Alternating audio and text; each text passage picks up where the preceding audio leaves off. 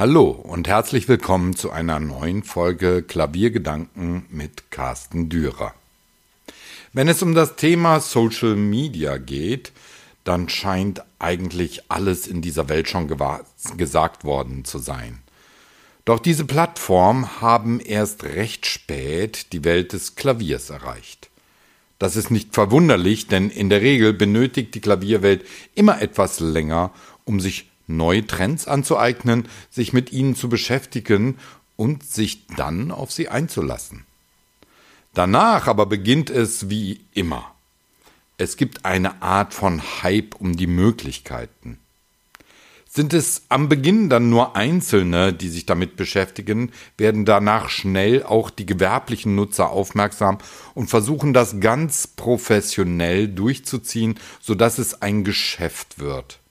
Aber Lücken für emsige Social-Media-Nutzer gibt es auch unter den Pianisten immer noch. Worüber genau ich eigentlich spreche?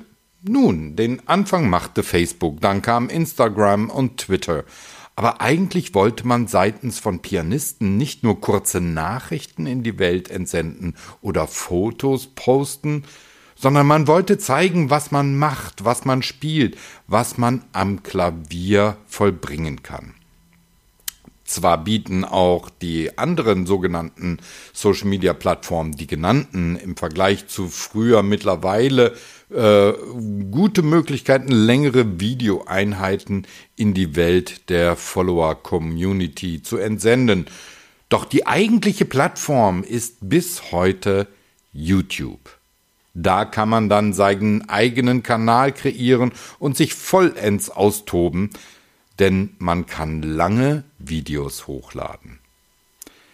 Will man heutzutage etwas selber machen, so schaut man in der Regel immer erst nach einem sogenannten Tutorial auf YouTube nach und wird in der Regel auch fündig. So kann man leicht schon mal eine Badewanne im Bad neu abdichten, kann ein Regal selbst bauen, kann eine Waschmaschine reparieren oder einen Scheinwerfer im Auto tauschen. Das sind sehr praktikable Hilfen, die da angeboten werden. Aber beim Klavierspiel? Nun, auch da gibt es mittlerweile lange Meisterkurse zu bestimmten pianistischen Problemen. Und das nicht nur auf YouTube, sondern einige Plattformen haben sich sogar darauf spezialisiert. Aber darum soll es hier gar nicht gehen, sondern es soll einmal betrachtet werden, was das bringen kann.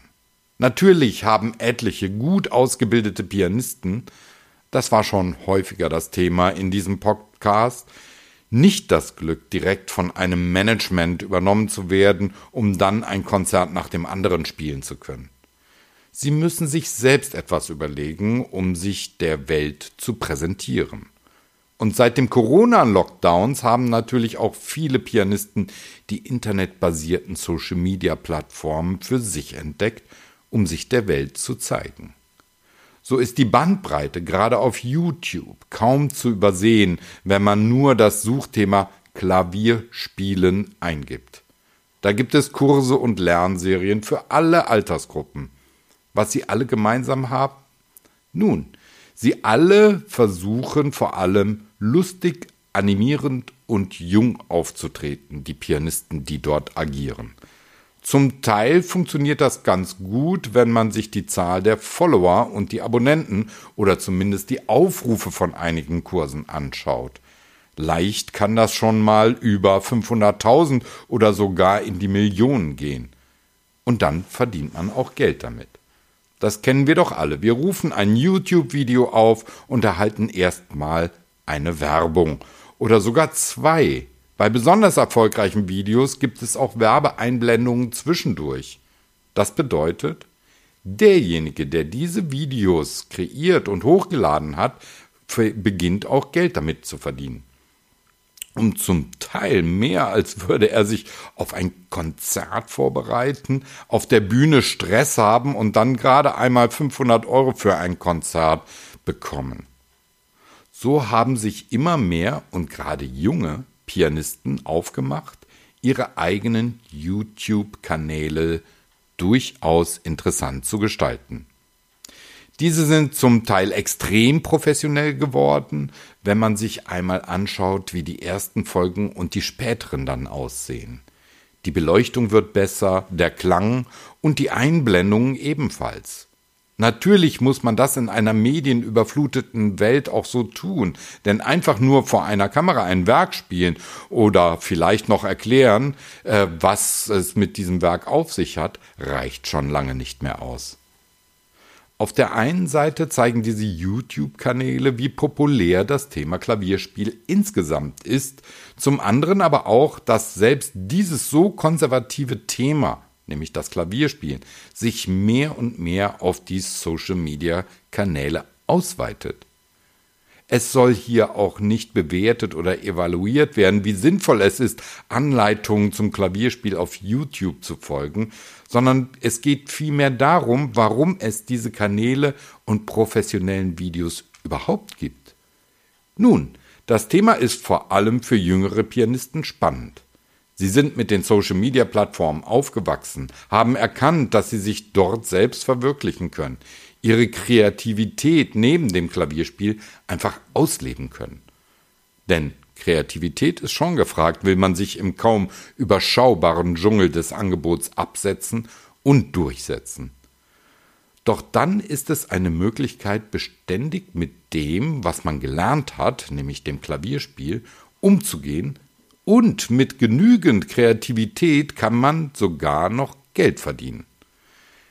Es gibt sie also auch in der Klavierwelt, die Möglichkeit, die neuen Medien für sich zu nutzen, sie so zu gebrauchen, dass eine Art neues Arbeitsfeld für die Pianisten entsteht, die nicht die eingeschworenen und nur anscheinend alleinigen Wege aus früheren Zeiten gehen wollen.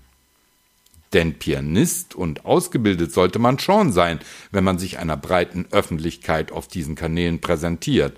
Denn da viele zuschauen, wer was macht und wie, werden sogenannte Scharlatane, die wirklich gerade einmal alle meine Entchen virtuos beherrschen, schnell entlarvt. Doch das Witzige ist, Manche von diesen aktiven YouTubern am Klavier nutzen dann doch den Verdienst aus dieser Tätigkeit, um letztendlich in die Welt des angestammten Musiklebens einzutreten. Also das Geld, um CDs einzuspielen oder von einem Label oder einer Agentur oder sogar einem Veranstalter entdeckt zu werden. Natürlich gibt es dafür Vorbilder. Die, die Pianistin Valentina Lisica war eine der ersten, die aufgrund ihrer hohen Followerzahlen auf YouTube von einem Label und dann einer Agentur entdeckt wurde. Auch all die sogenannten Neoromantiker haben ihre Erfolge vor allem dem Medium YouTube oder einer anderen Social-Media-Plattform zu verdanken. Denn nur wenn man genügend Follower hat, wird man interessant für die großen Player in der Musikwelt, also auch die großen Labels und die Agenturen.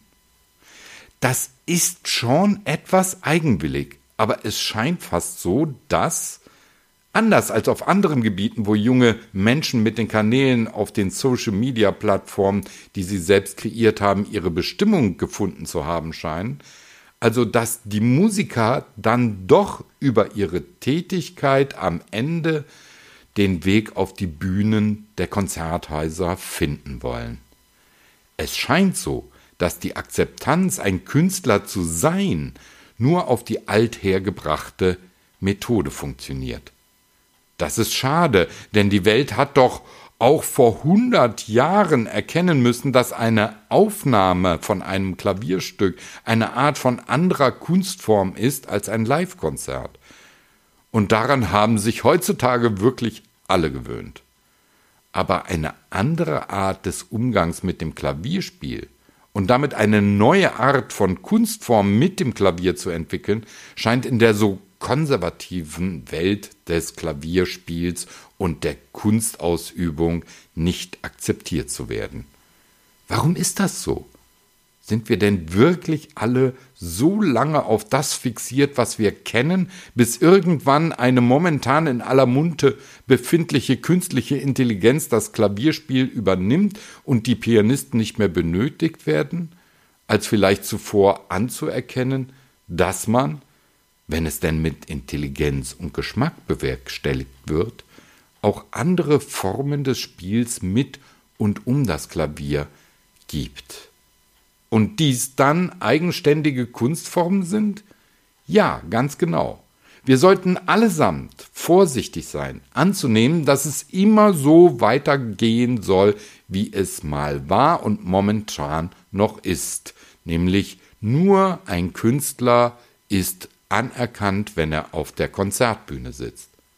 Und wie gesagt, alles muss Stil, Geschmack und Können sowie Kreativität aufweisen. Ansonsten ist es ohnehin überflüssig.